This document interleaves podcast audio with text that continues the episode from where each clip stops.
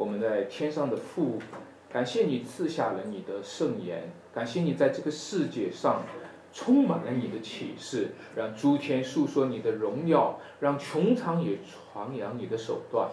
但是主啊，你特意的恩待你的选民，将律法赐给他们，将你的道赐给他们。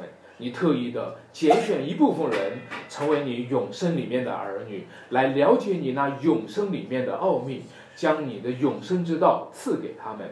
就是那在基督里面，凡是属于基督的以色列人和那一切凡是属于基督的新以色列人。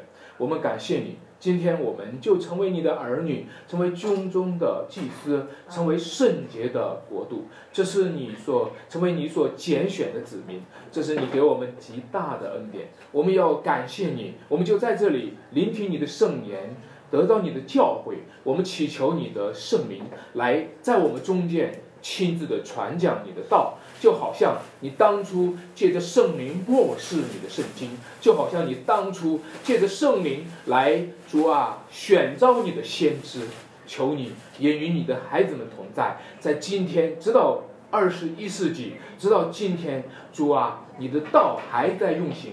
主啊，你的福音还在广传，你的教会还在被建立，你的教会还在这幕后的世代做见证。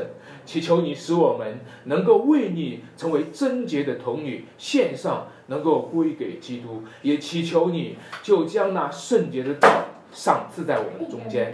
感谢你，赞美你，垂听我们的祷告。如此祷告，奉主耶稣基督名求。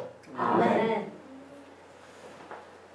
弟兄姐妹，大家平安，平安。感谢主。今天呢，我和大家要分享一个题目哈，叫做最高法和更高的义。呃，我想呢，在最近呢，有一个爆炸性的新闻哈，不知道你有没有注意到，就是在最高的法院里哈，啊。爆出来一个法官，名叫王林清哈，他拍了一个视频，然后他讲述了关于陕西的一个矿案那个卷宗丢失的事情。具体的一些专业的知识，我们虽然不不一定能懂哈，什么是卷宗呀等等。总之呢，我们知道听他的讲述是触目惊心的。就是说，在最高法院里面，居然有人会把这个办案的卷宗给偷掉，甚至涉及到一些啊，这个最高法院层次的法官，甚至院长，啊，有一些不义的事情，有一些啊不公的事情和不法的事情。我不知道，当你听到这个消息、看到这个新闻的时候。什么感受？我想，任何人看到这个消息，对于他的触动都是巨大的，因为最高法、最高法院代表着最高法，最高法院代表的是最高的意义。也就是说，人在这个世界上找不到公义、寻求公义的时候，去哪里找呢？当然是去法院去找。人在这个世界上找不到公义的时候，能够去在什么地方有一个保障呢？就是在最高的法院里面。但是，悲哀的事情就是，最高法院的事情显明了最高的，在中国的最高的义已经破产了，一切信奉公义和追求公义的人也跟着破产了。除非有一个更高的意义，除非有一个更高的法律，除非有一个比人间的法律更高的上帝的法律，一除非有一个比人间的审判更高的上帝的审判，也就是上帝的国和上帝的义，否则的话，我们人类将没有任何的希望。但是各位。今天你蒙了天国的呼召，你成为天国的儿女，你成为上帝的子民。这段经文就对你讲一句话：你们的义若不胜于文士和法利赛人的义，怎么样，断不能进天国。在那个时候，在耶稣讲这段经文的当时代，最高的义就是文士和法利赛人的义。但是今天，如果用在中国人的身上，用在我们二十一世纪的时候，也许这句话应该把它翻作：你们的义若不胜于孔子的义，若不胜于孟子的仁义和道德。你们的义若不胜于苏格拉底所谈的正义观，你们的义若不胜于最高法院的义，断不能进天国。其实今天有一个很大的问题，我们需要面临的是什么呢？就是律法或者法律这个主人他到底是谁？我觉得每次谈到律法哈，和中国人谈到法律。在基督徒谈律法的时候，基督徒也有一个不稳定的现象，有一个迷失的现象，好像中国人谈法律的时候也有一个不稳定的现象，也有一个迷失的现象。我们先说前者，就说基督徒讲到法律法的时候，他总是迷茫，摆动在律法主义和反律法主义的中间。律法主义是什么呢？就是他死死的、严严的遵守律法，但是你说遵守律法有错吗？没有遵守，没有错，没有错。但是他的遵守律法是在一个囊当的重担之下，他们被囊当的担子搁在肩上，不得自由。他们努力的遵循律法，但是前提上始终是。自以为可以遵循律法的自义，所以这种叫做自以为义。也就是说，每一个自义的人，他们在自义的基础上遵循律法，结果一次次的自义破产了，一次次的自义失败了，所以一次次的落在那一句最熟悉的感叹里面：“我真是苦啊！”谁能救我脱离这取死的身体呢？另外的一个摆动的方向叫做反律法主义，也有一批基督徒，他们甚至是以恩典的名义来反对律法。原因是什么呢？他们把律法的定义放在了恩典的反面。什么叫律法？律法就是啊没有恩典。什么叫恩典？恩典就是没有律法。他们简单的把律法和恩典二分化。从圣经上表面上看的时候，你会觉得保罗讲的也是类似的。保罗也讲，我们不在律法之下，乃在恩典之下。但是，请你不要忽略了律法和恩典的连续性，请你不要把律法和恩典的连续性从中一刀切断。因为在圣经当中，救恩当中，神的旨意是，律法是为过犯而加的，律法是为过犯而外添的。律法来了，我们的罪就显多了，但是罪在哪里显多，恩典就越发显多。你看到吗？律法和恩典，它是一个连续性的共同的工作，都是要显明一件事情：律法的主人是基督，恩典的主人也是基督。如果在基督里，如果不在基督里，律法和恩典就是对立的；如果在基督里，恩典就是在律法之上的一个更高的公义的。彰显。我们讲到中国的社会，我们来看一下中国社会或者中国历史的环境。整个在在中国的环境里面，其实不仅是当代人讲究讲究依法治国，在古代人就已经有一批人叫做法家的思想，这些人都很看重法律。那其实法律是什么概念呢？如果讲法律和律法有什么不同的话呢？在他的圣经的原文里面没有什么样的不同。也许这个翻翻译的不同，仅仅是来体现出体现出什么呢？体现出律法是从神来的，而法律往往是代表的是人。我们今天的人大代表就是代表法律的，对吗？人大代表才能够人大才能够立法，也就是说，对，律法是代表神的，而法律呢是代表人的，所以呢，法律呢就常常是代表着人性的，也就是说，当你违背法律，就是你在违背人性。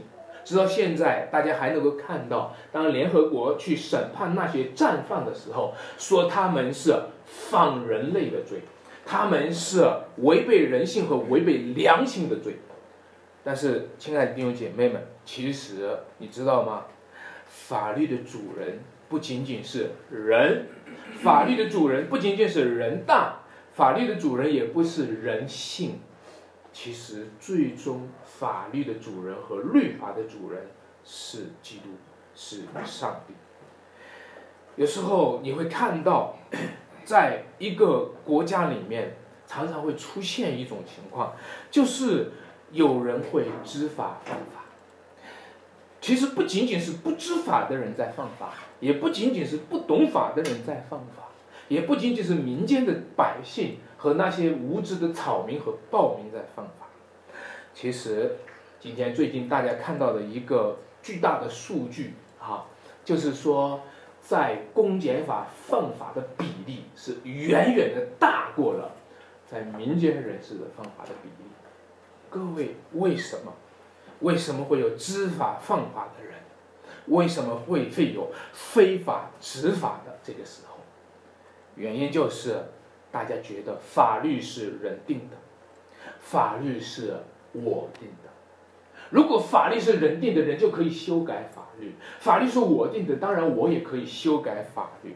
如果法律是人定的，那么，那么我可以定这个法律，我可以也可以废掉这个法律，我也可以触犯这个法律。但是，请问你换一个逻辑来思考。如果法律是你定的，你今天却违背这个法律的话，是不是你自己所定的法律就定了你自己的罪呢？我想在呃有一个故事是比较很有典型的案例的啊，是一个典型的案例。这个故事就是曹操有一个割发代首的一个故事。所以有一次呢，曹操呢。他去打仗的时候，他就给下了一个军令，哈，军令的这个法是最特殊的一个法，他就说，无论是谁过境的时候都不允许踩践踏老百姓的麦子。当然，这个法律是好的，我们即即便是从曹操他笼络人心也好，说他是一世奸雄也好，说他是为了讨好老百姓也好啊。但是这个不要践踏麦田这样的一个法律是好的法律。但是呢，当他定了这个法律的时候，大家知道，他自己的马就忽然就受惊吓啊，然后就践踏麦田。刚刚颁布了这个法律啊，刚刚颁布了这个军令，结果怎么样呢？自己的马就踩了这个麦田。那么就是自己放了自己所定的法律，或者说自己的法律定了自己的罪，对吗？曹操现在很尴尬，哈，曹操现在很为难，然后呢，他就开始叫来了他的这个这个这个执法者，哈，这个他就问，那像我这种是该当何罪呢？啊，大家如果看过这个情节的话，他们就有一个讨论。他们就说：“主公啊，这个事情不能这个样子呀，因为春秋有大义。春秋讲一句话，说什么呢？法不加于宗。哇，你这句话，法不加于宗，刑不上大夫，法不加于宗。各位，你知道吗？中国历来都是这样子的，法不加于宗，而那个宗究竟是谁呢？那个宗是个人。”那个宗也是个罪人，那个宗是个曹操，是个白脸儿的奸臣。那个宗是谁呢？那个宗是一个在当时候权力权倾一时的一个罪人。亲爱的弟兄姐妹们，你知道吗？中国的法律的主人就是一个奸臣。中国法律的主人从来没有归给那一位无罪的艺人，就是基督。中国法律的主人一直没有归给那一位创造宇宙万物的上帝。所以你知道吗？在由于我们找不到法律的主人是谁，法律就是一个流浪者。由于我们找不到中国法律的主人是谁。没有，由于我们找不到法律的主人是谁，我们每一个在法律之下、律法之下的人都是流浪者。所以圣经上讲，唯有一位，他才是法律的主人，就是基督。唯有一位，他可以说，我就是道路、真理、生命。他可以说，我就是法律。但是你知道吗？最让你痛心、最让你伤心的事情，就是那些邪恶的人，他们说我就是法律，他们开始讲说违法了，法律就是我定的，我就是法律，我可以修改宪法，我可以修改任何一条法律。今天如果你说我违法了，或者你没违法，我线下就给你修改，修改了，把这个法律说我是对的，你是错的。那么你知道吗？所以当一个人，当一个罪人，他冒充成为法律的主人，他就是在冒充基督的地位，他就是在冒充上帝的地位。亲爱的弟兄姐妹，但是让我告诉你一件事情：当人间的罪人冒充他是法律的主人的时候，那位法律的主人，那位律法的主。耶稣基督却降卑自己，身在律法以下。他身在律法以下，他成全了律法。他这一生当中从来没有犯过罪。他这一生当中，让律法一切的意义都在他身上展示出来。甚至他成为上帝的挽回祭，满足了律法一切的要求。所以他说：“我来了，不是要废掉律法。”而是要成全律法，所有的罪人，他们把自己放在了律法以上，都是毁坏律法。所有的罪人，他们如果自称自己就是律法的主人或者法律的主人，他们就是践踏法律的人。但是，唯有一位艺人，他本来是在律法之上，他却降卑自己在律法以下。他这一生，他都是。非常严谨的按照他的规矩，按照规矩的遵守律法。亲爱的弟兄姐妹，所以为了这个缘故，福音就来到了。为着这个缘故，我们就知道律法再也不用流离飘荡了，因为律法找到了它的主人。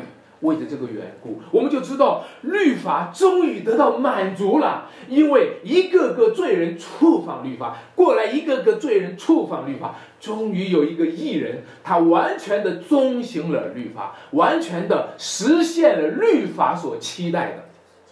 而且，由于他钟情了律法，在他身上满足了那一个律法的意，成全了那一个律法的意，将要赐给一切。跟随他的儿女们，各位，这就是在律法里面，在基督里面所隐藏的，又成全律法又成全恩典的福音。所以，我们今天我们看到了这段经文讨论的律法，乃是一个在高水平线上的一个律法。我想你读到这段经文，有一个经文会让你很绝望哈。就是你们的义，若不胜于文士和法利赛人的义，怎么呢？断不能进天国。你可能会非常的绝望。我觉得这个这个讨论，我把它叫做天平线，天平线上的义，因为我们基本上讨论的都是地平线上的意义。我们大部分人，我们作为人类，我们看到的只是一个什么呢？地平线，对吧？我们只知道哦，人嘛都是人嘛，人非圣贤，孰能无过呀？你这个只叫做地平线。但是今天讨论的讨论的这个线呢，是一个高超高的，叫做天平线上的意义。这两种是不同的水平线，对吗？所以呢，你会看到这是一个天平线上的义。有时候你讲到讲律法的时候，同样是在讲律法，你发现没有？这个律法会被解释出不同的义来。按照文士和法利赛人的义，他们解释出来的义就是地平线上的义。他们解释出来的义就是什么呢？就是文士和法利赛人的义，或者这个义，我们把它叫做人的义。但是在耶稣基督那里讲解律法，才是一个真正的解释。同样的律法，在基督里却彰显了一个更高的天平线上的意义。这个义不叫人的义，这个义叫做神的义。这个义叫做神的国和神的义。各位，首先让我们来看一个，当我们讲到天平线上的义的时候。首先，让我们来看一个一个大于天地的一个场景，是一个比天比地更高的一个场景。当耶稣讲到说律法的时候，我来不是废掉律法，我来乃是要什么成全律法。然后就用了一个比喻，又用了一个我们看起来是夸张的讲法。他说，就是到天地都什么废去了律法的。一点一画都不会废去。这里有一个很简单的一个笔画，你就能笔画出来，就说天和地会过去，对吧？但是律法的一点一画也不会过去。你知道他用希伯呃用原文当中这个一点一画是很比喻的很形象的。这一点他用的那个词叫做希伯来文里面的尤塔。尤塔这个希伯来文字母当中有一个字母是最小字母，叫做尤塔。这个尤塔呢，就是像一个单引号一样，你不注意就看不到这个字母。好，那么它的一画呢，是在希伯来文字母当中，它用它一个角，就是如果你接触过这个字母的话，你会看见它有几个字是很像的，一个叫 he，一个叫 hate，一个叫 tav，这个几个字呢很像。这几个字呢，差的就是一个角而已，你明白吗？差的只是一个角，就说律法的一点一画都不会废去呢，他就借用了希伯来文的这些字母来显示出来，律法是大过了天地，就算它的一点和一画都比天地万物更重要。各位亲爱的弟兄姐妹们，你知道吗？律法。乃是比天地万物更大的生存场景。天塌了，没有一个人会活着；地陷下去，没有一个人会活着；天崩地裂的时候，没有一个人会活着。但是你知道吗？人经常在做一个犯罪的事情，这个罪就是触犯律法，因为触犯律法就是在动摇比天地更。真实的生存场景，你知道什么叫犯罪？犯罪就是违背律法。但是违背律法，你知道违法意味着什么？违法就是意味着要让天塌下来，要让地向下去。表面上看，这只是一个夸张的讲法。违法有那么严重吗？违个法嘛，就是犯个罪嘛，能够严重到动摇天地的根本吗？当然，你会想起来，中国有一句话，有一个成语叫做“伤伤天害理”，对吧？就是说，如果你违法的话，你犯罪的话，你伤害的是天，伤害的是理，对吧？这个和中国人新儒家王阳明和这个这个朱熹时代的这种这种讲法有关系，就是他们认为什么呢？宇宙未有之前已经有理了。好，所以中国人特别喜欢讲理，我不在这里多做展开。我要说的是，其实违法、犯罪，我们犯罪触犯律法，不只只不仅仅是在伤天害理，是在做比伤天害理还更大的事。为什么呢？因为天和理仅仅叫做自然律，而律法叫做道德律。我们今天违背的不仅仅是自然律。我们违背的是道德律，我们违背的不仅仅是人类的道德，因为人类的道德是根基于上帝的道德。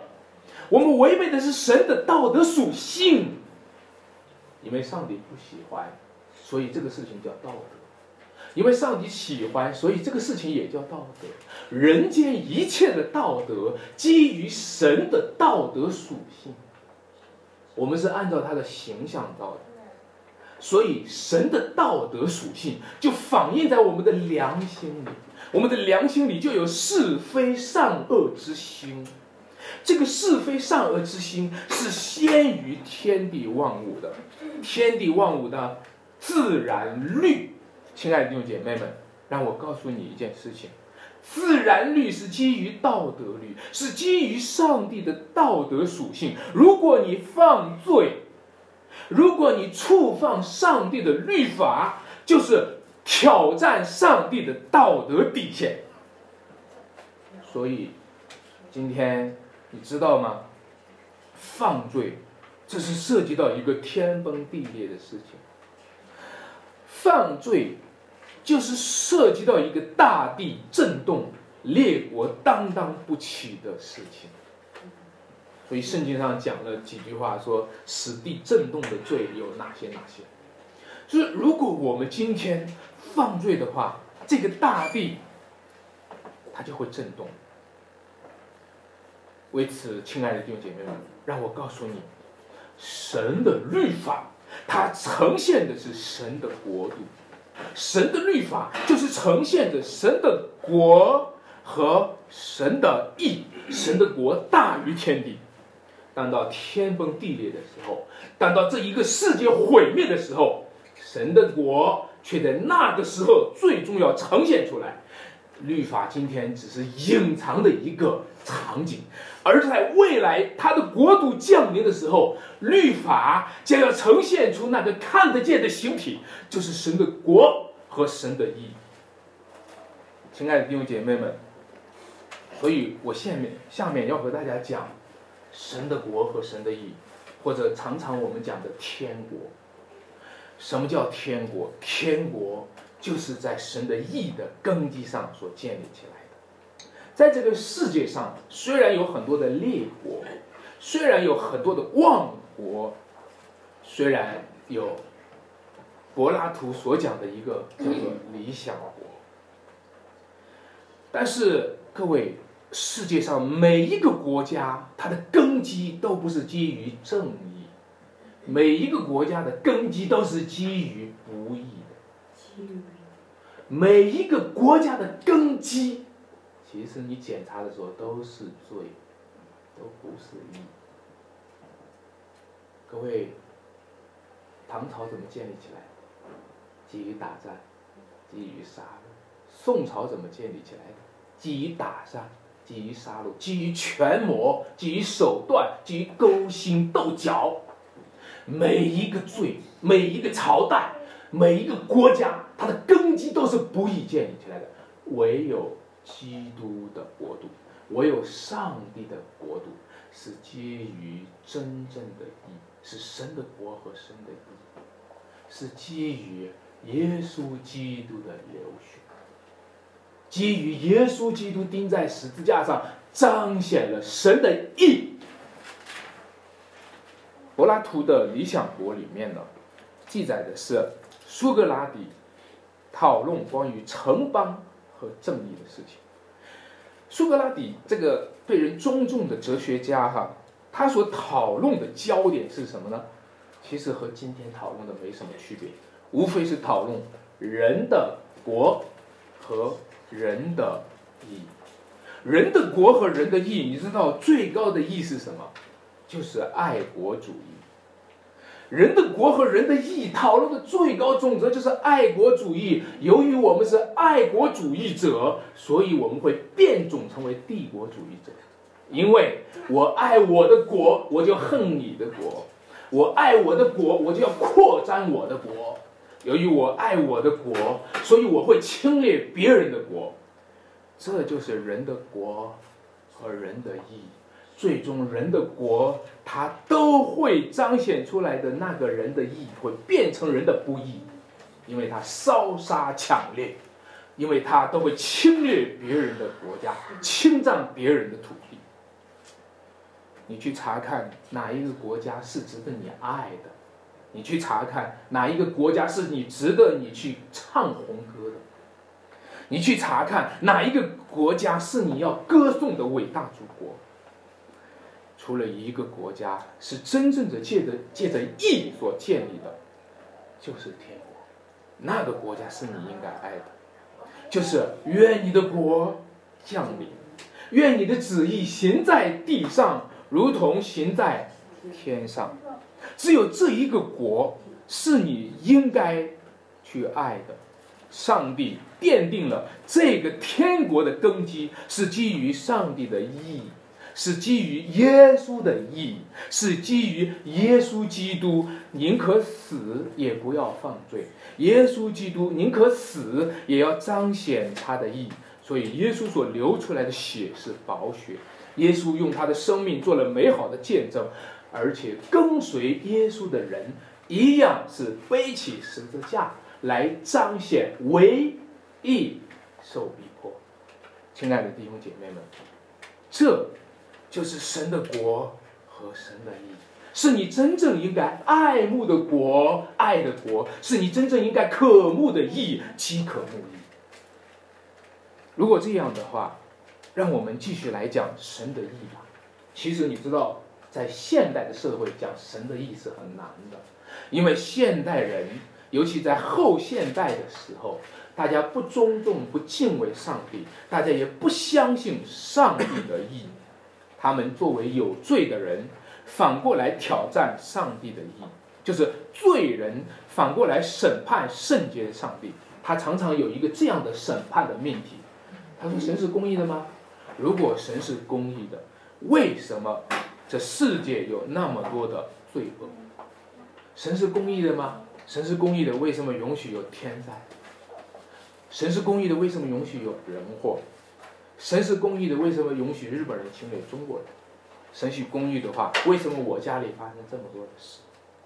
在今天，很多的人开始挑战上帝的公义。当他这么挑战的时候，他作为指控方；当他这么挑战的时候，他作为审判官；当他这么挑战的时候，他已经假定了他有权利审判上帝。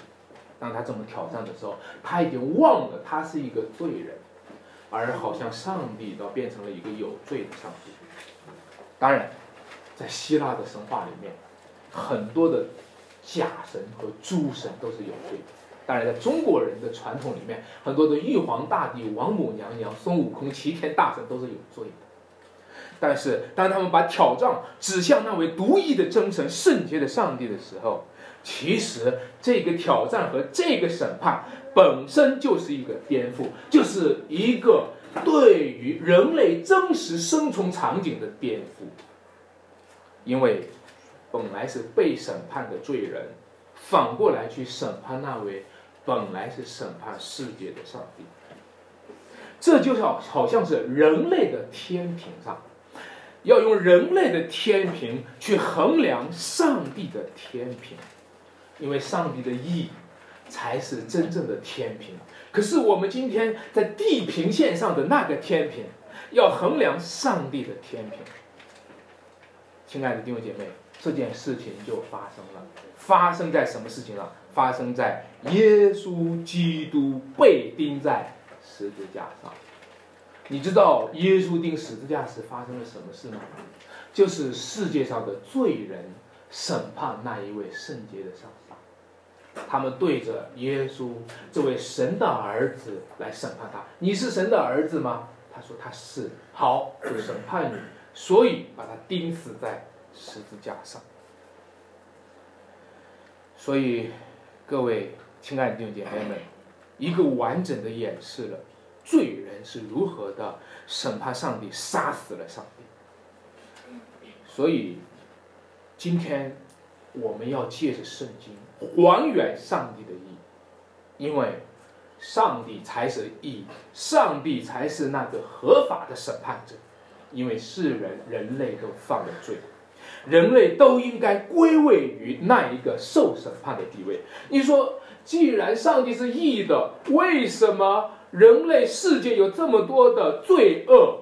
那就是你的罪，那就是你该受的审判。你说，既然上帝是义的，人类世界为什么有这么多的苦难？那就是你该受的报应。因为罪人配得罪恶的报应。其实，上帝在罪人身上还有一个更高的公义。上帝在罪人身上不仅仅是有审判的义，还有一个更高的救赎的义。上帝在恶人的身上不仅仅有一个灭绝他的公义，上帝还有一个拯救他的公义，因为他不喜悦恶人死亡。虽然恶人死亡是大快人心的事。虽然贪官污吏被抓，虽然那些大老虎被打下来了，贪官落马了，是大快人心的事，但是对于上帝来说，上帝说：“我断不喜悦恶人死亡，我喜悦恶人回转他的恶行而存活。”当一个个人看到了贪官落马而大快人心的时候，他并没有检查过他的大快人心是出于罪恶的。亲爱的弟兄姐妹们，让我们看见上帝还有一个更高的公义，就是上帝希望那些贪官也悔改，上帝希望那些落马的高官也悔改。你们知道，在共产党的元老当中，有一位叫做张国焘，啊，这个被定为共产党的叛徒，他年老的时候是一个悔改信主受洗的人。其实。上帝在这一些贪官的身上，不是像今天中国人出于罪人的情节，希望那些贪官落马，大快人心，打死那些大佬。上帝更希望那些落马的贪官，恰恰是他们应该有机会悔改。亲爱的弟兄姐妹们，你看到吗？神的意是进入天国的门槛。神的意也是进入天国的机会。也许我们今天读到神的意，我们就绝望了，因为你若没有神的意，断不能进天国。也许我们读到神的意就绝望了，因为这是一个高标准的要求，你们要完全像天父一样的完全。但是，亲爱的弟兄姐妹们，神的意是一个恩典，神的意是一个应许。因为上帝要把他的意赐给你，因为上帝要把他的意给你，要把他的国给你，因为天国是你们的，因为他要使你像天父一样的完全，他要使你像圣子一样的完全，他要把圣子的义披在你身上，要把天父的义披在你身上，在人这是不能的，在神却是凡事都能的。在基督里面，他已经开始了这个工程，他也要完成这个工程。亲爱的弟兄姐妹们，所以他要在天国里面，他呼召你，呼召你来得天国里面丰富的奖赏。所以，我想这一段经文里面不仅仅有一个高水平的这样一个超高要求的神的意，这一段经文里面。也是在讲一个从高处降到低处，从高处落到实处的一个上帝的意。所以我读到这段经文里面，我看到从二十节到二十一节，也许这就是在同时的彰显着一个高处和一个实处的一个表达。他说：“你们听见丰富古人的话，说不可。”杀人，只是我告诉你们，对吧？防向弟兄动怒的，难免受审判，是吗？这句话好像显出来一个更高的要，但是这句话也开始进入到落到实处的教导我们，神的意义是如何在我们身上得以展开的。亲爱的弟兄姐妹们，耶稣基督他降卑了自己，他靠近了我们这些罪人。其实这就是更高的意义，靠近了这些更卑微的罪人。而这个更高的意义，靠近我们这些罪人的时候，其实不是让我们成为更多自义的人，而是让我们成为更深认罪的人。我们接触了耶稣基督，不是让我们觉得自己更加高大上了。而是让我们发现自家自己更加的卑贱，发现自己有更深的罪，我们需要更多的悔改，我们需要更多的认识自己。亲爱的弟兄姐妹们，你看，如果说你是在古人的权威下，你们听见有古人的话说，不可杀人。如果你只是在古人的权威下，大家都没有杀人，对吧？我们都没有杀人。如果我们在古人的权威下，我们都没有犯罪，对吧？我们在这句话，在这个界面上，我们还是心安的，我们还是理得的。我又没杀人，对不对？但是，如果我们是在更高的义的基础上，他就开始讲了，防向弟兄动怒的，对吧？难免有受审判，是不是？啊，防骂弟兄是拉家的，就是骂他傻瓜；防骂的弟兄是傻瓜的，难免要什么呢？受公会的审判。防骂弟兄是魔力的，就是什么？骂他笨蛋。啊，你防骂的弟兄是笨蛋的，你难免要下地狱。哦，各位，这句话就把我们这个罪给定了，对不对？我们的罪就给定了。因为在这段经文里面，它显示出来杀人的罪和骂人的罪和发怒的罪本质上都是一样的，一样的。亲爱的弟兄姐妹，其实我告诉大家，高层的人犯罪比我们低层的人犯罪更容易，主要是高层的人犯罪呢，就把这个罪呢就显明出来。比如说，我们说某某人前段时间曝光的这个啊，我。薄熙来他妻子这个古开来杀人，很多的犯罪呢，并不意味着是说他亲自动刀去杀人，他只要分派一声就杀了，对不对？他只要分派一声就杀了，他只要一动怒，他说你别惹我火了哈，你惹我生气了哈，你当心你的脑袋是吧？他只要一动怒，你就得掉脑袋。所以高层的有权力的人。其实就把一个人杀人的罪呢呈现的更清楚，他只要一动怒，他说去，那个人就得死，是不是？其实我告诉大家，我们今天之所以没杀人，只是上帝限制了我们的权利。如果上帝没限制我们的权利，假如我们对哪个人不满意，按个按钮去。去死吧！整个人就死了。你想想，我们不知道发布过多少次这样的命令了。每天对着老公去死吧，对着孩子去死吧，对吧？结果呢，只是上帝限制了你的权利而已。上帝限制了你这个权利，结果你去死吧，他还活得好好的，那气得你都不得了。他就，哎呀，你怎么就不死呢？是吧？是不是？其实，在我们身上，我们都是杀人犯。我们试着按照这个统计一下，大家统计一下，从小时候到现在，大概被杀死的有多少人？统计一下，太多了，是吧？记不起来了。所以，亲爱的弟兄姐妹，我们每一个人在这个更高的义的呈现出来的时候，就显示着我们更深的罪，我们更败坏的罪，我们更邪恶的罪。我们每一次怒气发作的时候，这个怒气在我们从从下面无名火上上升，从下面到上面，快要从口里喷发的那一刻，喷发一次就杀一大批人，对不对？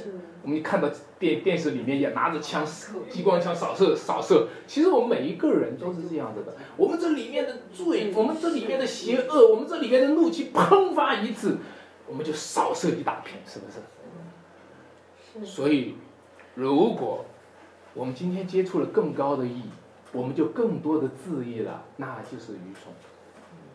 因为我们接触了这更高的意义，我们需要的是更深的去认罪。我们接触了更高的意义，是需要我们发现我们自己的罪是更多的。读到这段经文里面，那里讲说，律法的一点一画都不会废去，我就发现我们一点一画的罪都不会被忘掉。我们骂了骂弟兄是魔力嘛？我们骂了骂弟兄是拉家嘛？这是个小罪嘛？对不对？我们骂了骂一个宠财笨蛋嘛？就是个，对不对？这是个小罪嘛？但是律法的一点一画，就在审判我们这一点一画的罪。我们每一次“人非圣贤，孰能无过”这句话根本不是认罪，这句话是在掩盖自己的罪。人嘛，都是有过错的，这根本不是承认自己的罪，这纯粹是在掩盖自己的罪。因为真正的认罪就是什么呢？承认，其实我们是放了很多，已经放了很多的罪。我在想，人常常说，我我我想大家听过笑话，就是说有一个孩子考了九十八分。他爸爸就批评他说：“谁让你考了九十八分？那两分去哪里了？”啊，我们都会说这样的父亲太苛刻了，对不对？但我要告诉你，今天根据这段经文讲出来，上帝好像对你真是这么苛刻。如果你说：“你看我在教会里还做工呢，你看我在学校里还是老师呢，你看。”我还曾经捐过钱呢，我才曾经修过路呢，那你就是说我还得了九十八分呢，你就会在上帝那一百分的标准线上一比，上帝就会因着你差了两分而定了你的罪。但是反过来，让我告诉你一个好消息，就是如果耶稣的一百分已经代替了你，你的九十八分就算作是九十八分。如果耶稣的一百分已经代替了你，你那九十八分才能够得奖赏。如果耶稣的一百分没有代替你，你那九十八分就是差两分。其实，如果耶稣代替了你，你即使是个零分，你也不用怕。如果耶稣没有代替你，你就是九十八分，你也要害怕。亲爱的弟兄姐妹。让我们在这更高的义面前，不是更多的自义，而是更深的来认罪。其实，我们在这一点一画的律法当中，看见我们一点一画的罪，甚至你会发现，没有基督的话，我们没有一分钱的尊严。在这段经文在后最后一句话，他讲说。他说：“你若不还清的话，那有一文钱没有还清的话，你断不能从那里出来。就说你没有一分钱的尊严，一分钱也不会饶恕你。不在恩典里面的人，一分钱也不会饶恕你。不在恩典里面的人，差一分都不行。不在恩典里面的，差一文钱也你也得坐牢，你也得下监狱，你也得下地狱。”不在恩典里的话，你不要以为说我已经做了很多了，你差一点，上帝也不会放过你。但是如果你在恩典里面的话，你差的许多都有耶稣来为你担当了。耶稣的一百分就是你的一百分。到我们上天国的时候，进天国的时候，我们都不配，但是耶稣配。耶稣里的人，耶稣都担当了。所以今天作为基督徒啊，我想呢。我们需要面对的就是让拯救的义来代替杀人的罪。我们刚才讲到说，我们每个人都都是一个杀人犯，但是我们每一个人都蒙了拯救的义，都蒙了拯救的恩。感谢主，大家会看到，在耶稣基督的身上，耶稣拯救了我们这些杀人犯。当然，耶稣。也要拯救那一些我们看为是值得被杀、配得被杀的人。我常常在我在思想，就是说傻瓜、笨蛋和一个杀人他行动之间的关联是什么？在第二次世界大战的时候，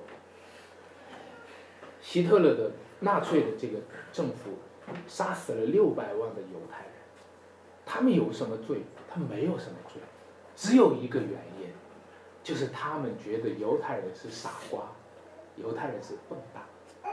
因为在他的理论里面，就像今天的进化论的理论里面，他是怎么讲的呢？他说优胜劣汰，他说那些优质的人种是配得活下去的，那些劣质的人种是不配活下去的。由于他们德国人，他们日耳曼民族是世界上最优越的、最优良的品种，而犹太人是这个世界上最最糟糕的品种。所以他们应该把它灭掉。这个呢，并不是在做坏事，这个是为人类来进行培植优良品种的必要手段。你们你能明白吗？我们多少年来中国的计划生育少生优生，我们堕胎，我们发现孩子有毛病就把它丢掉，在干的一样的事情。我一直在在想，笨蛋，傻瓜。和一个杀人有什么关系？当你说笨蛋，就是在判处他的死刑；当你说他是傻瓜，你就是在剥夺他做人的尊严；当你说他活该该死，你就是在否认他身上具有上帝的形象和生命的尊严。亲爱的弟兄姐妹们，我一直在想，当我们看教会当中的一个人是笨蛋。当我们看教会当中旁边的弟兄是傻瓜，当我们看周围的邻居是该死的时候，我们究竟做了什么事？我们究竟发生了什么事？当我们数落一个人的时候，当我们用指头点着一个人的时候，我们究竟发生了什么事？那我告诉你一件事情。发生了一件很重要的事，就是耶稣为那个笨蛋死了。发生一个很重要的事，就是耶稣为那个傻瓜死了。如果耶稣为你旁边的这个弟兄，你觉得他是傻瓜，耶稣为那个傻瓜去死了，你觉得耶稣傻不傻？如果耶稣为那个笨蛋去死了，你觉得耶稣笨不笨？很多人想不通这一点。直到他有一天看见耶稣为那个傻瓜死了，不是耶稣傻；耶稣为那个笨蛋死了，不是耶稣笨，而是耶稣的义，而是上帝的义，我们才能够结束我们心中杀人的动机。除非我们看见耶稣的被杀不是耶稣笨，而是耶稣的义，你甘心跟在耶稣被杀的身后背起十字架。我们才能够结束杀人的动机，除非我们今天宁愿跟随被杀的羔羊，也不要跟随杀人的魔鬼，我们才能够接受了杀人的动机。亲爱的弟兄姐妹们，让我们今天披戴那一个拯救的义吧，我们丢掉那个杀人的罪吧，除非你看到有一位伟大的被杀之人。他从死里复活了，你看到那位舍命的主，他却是生命的主，你就会丢掉杀人和死亡的权柄，因为你看到了杀人的人本质上都是承认死亡是他的君王，承认死亡是他的主宰。你为什么最后一句话、最后一招就是用来去杀人呢？因为你从来就是死权的奴隶。各位弟兄姐妹们，让拯救的意义代替杀人的罪，让和睦的美好胜过纷争的辛苦吧。你觉得旁边那个弟兄是个笨蛋？你觉得旁边那个邻居是个傻瓜？也许你觉得他是个傻瓜，不值得我和他说话。但是从此以后，你们之间就陷入了无休无止的纷争里面。你就无休无止的在一个纷争的压力之下。如果你跟他不断的在压力之下，不断的在张力之中，结果你有一天你的祷告被阻碍，你到祭堂上献礼物的时候，忽然想起了这个事情，你的祷告被阻碍，你的祷告不被悦纳，你的祷告不被承认，由于你的纷争压力不断的纷争压力在这压力之下，以至于甚至你和他对簿公堂，啊，也许在教会当中。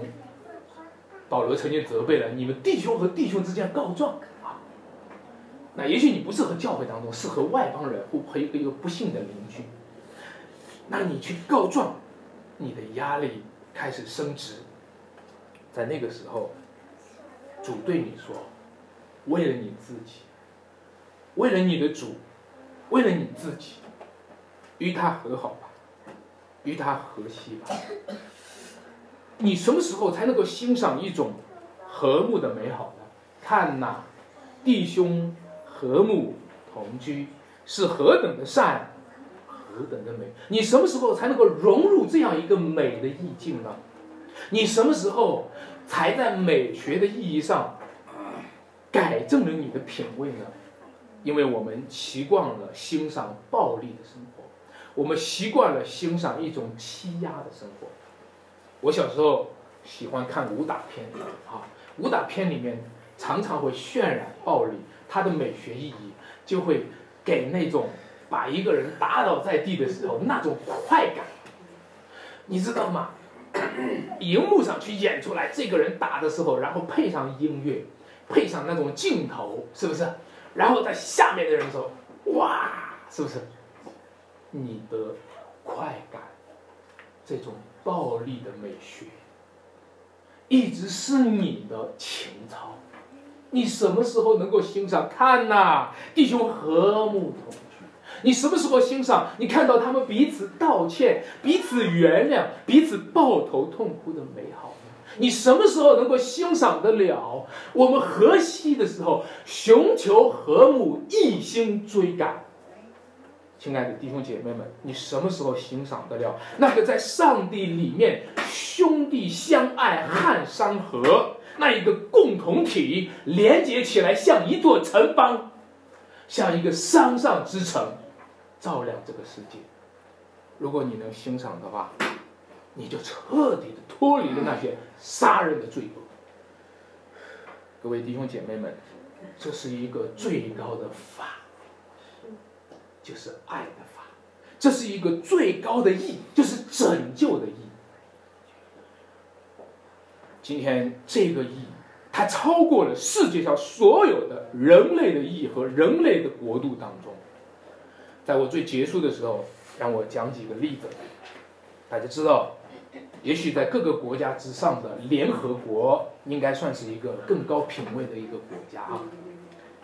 联合国呢？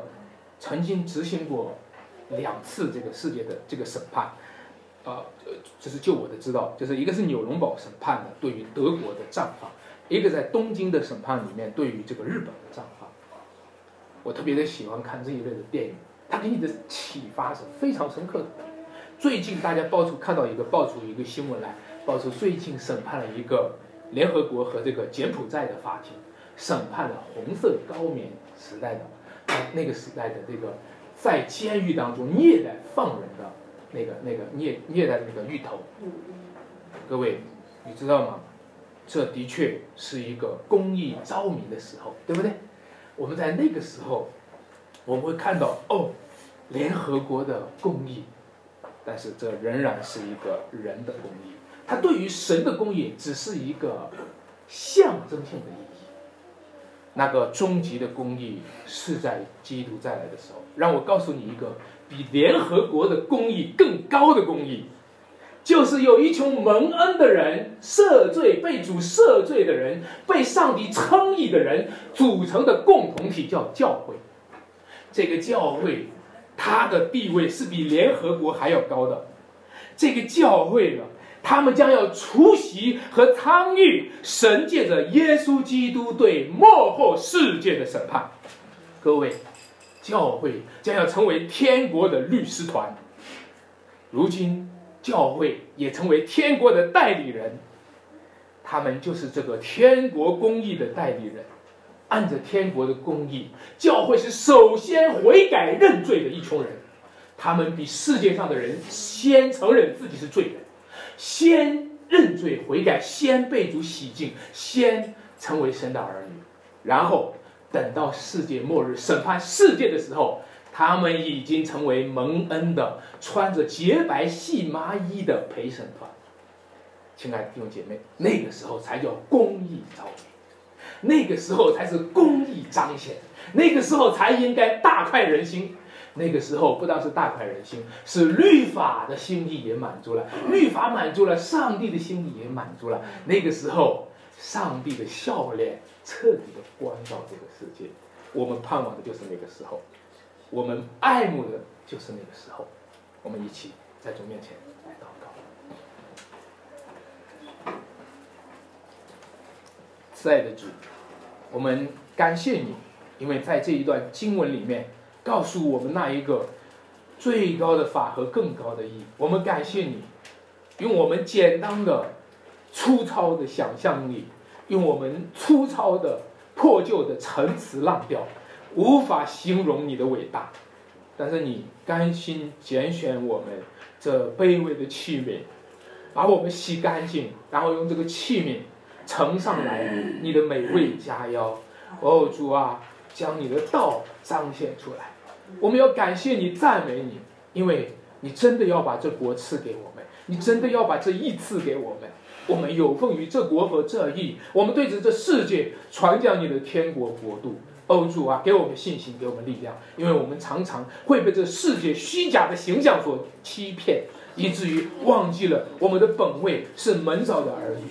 主啊。感谢你，赞美你，加给我们力量，祝福我们的弟兄姐妹，让我们更加认识你，让我们欢欣喜悦的救了你的国度和你的意而来。这样祷告，奉主耶稣基督得胜的名求，阿门。